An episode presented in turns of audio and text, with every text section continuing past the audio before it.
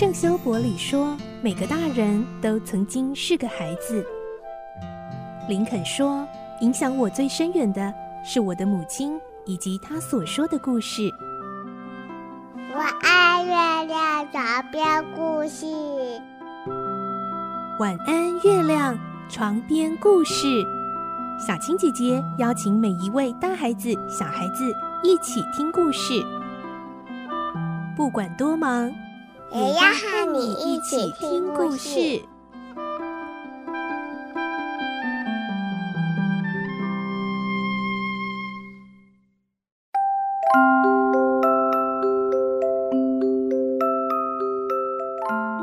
晚安，欢迎你和我们一起听故事。我是小青姐姐，我们继续来听《格列佛游记》，今天是三十集。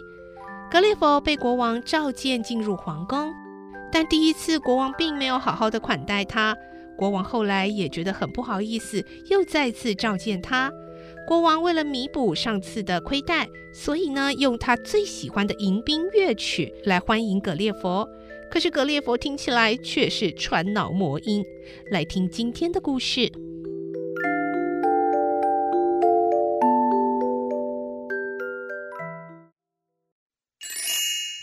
格列佛游记》三十集《穿脑魔音》。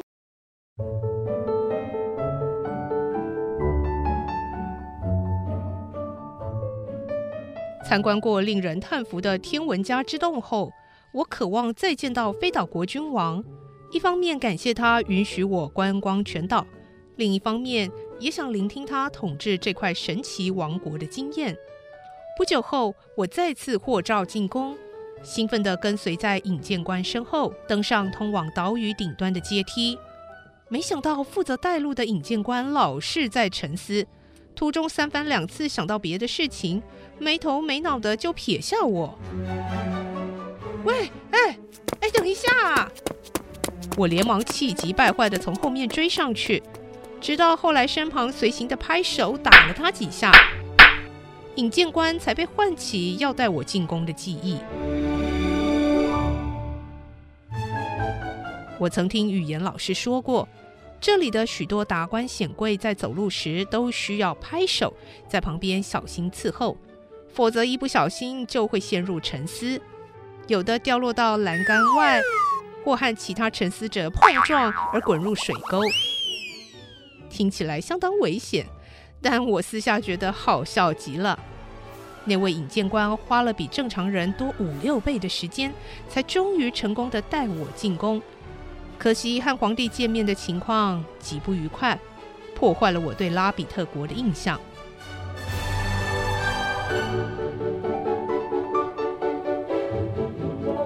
感谢陛下此次答允在下。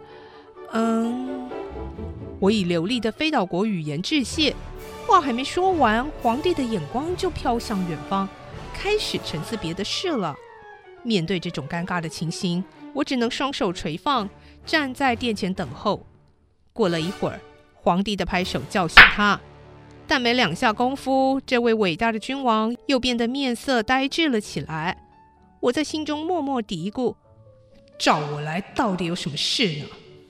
看样子他可能连召我前来的目的也忘了，也许是另有国家大事需要思考吧。我在他被拍手不停的拍打中苦等了五个钟头，才悻悻然的返回。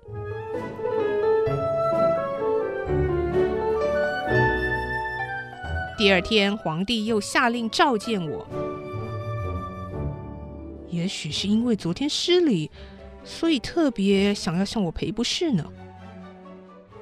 我得意洋洋地换上衣服，又和那位引荐官停停走走了大半天，才踏入充满天体运行仪器的大殿里。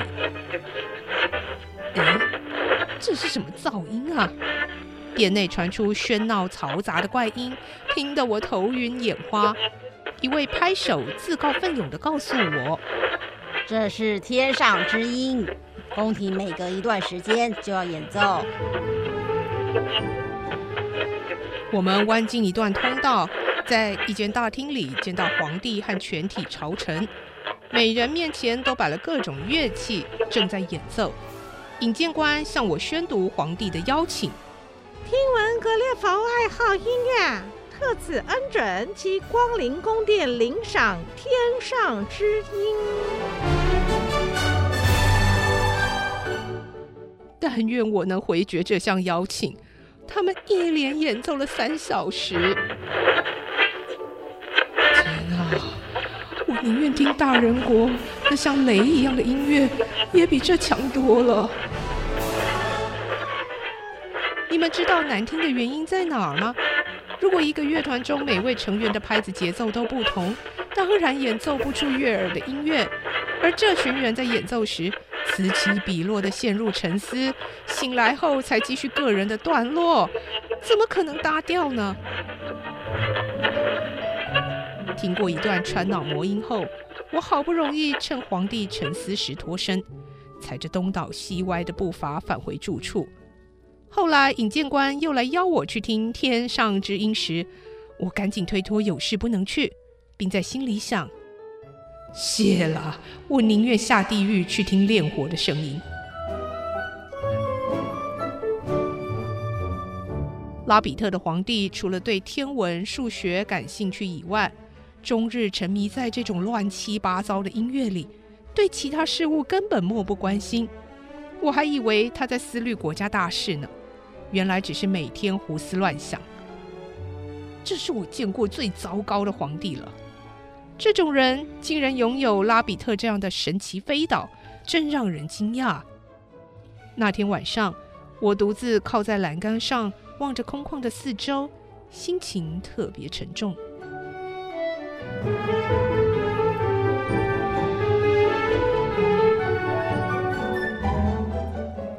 看过飞岛上的一切怪事后，我很想马上离开，尤其厌烦这里的人。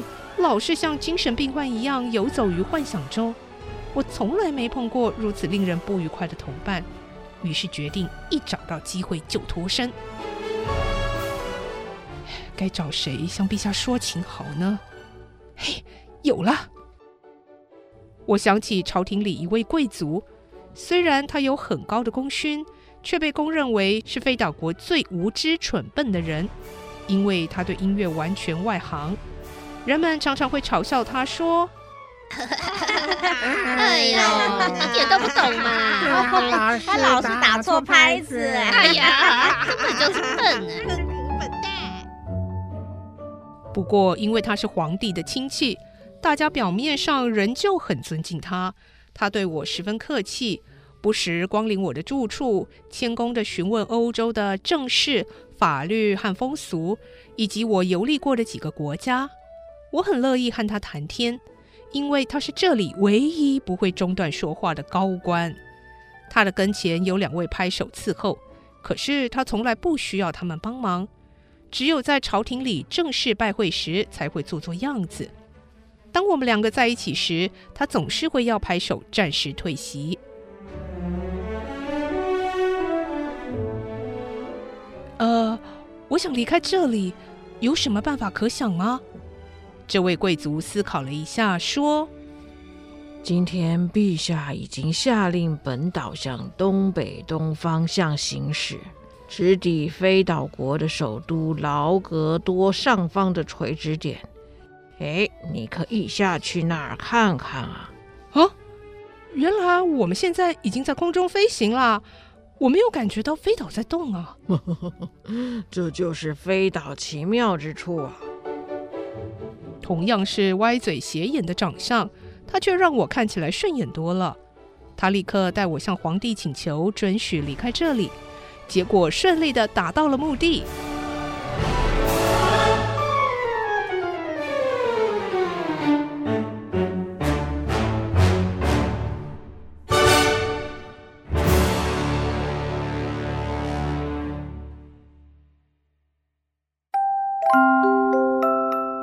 今天的故事就先听到这里喽，明天再继续来听《格列佛游记》。我是小青姐姐，祝你有个好梦，晚安，拜拜。小朋友要睡觉了，晚安。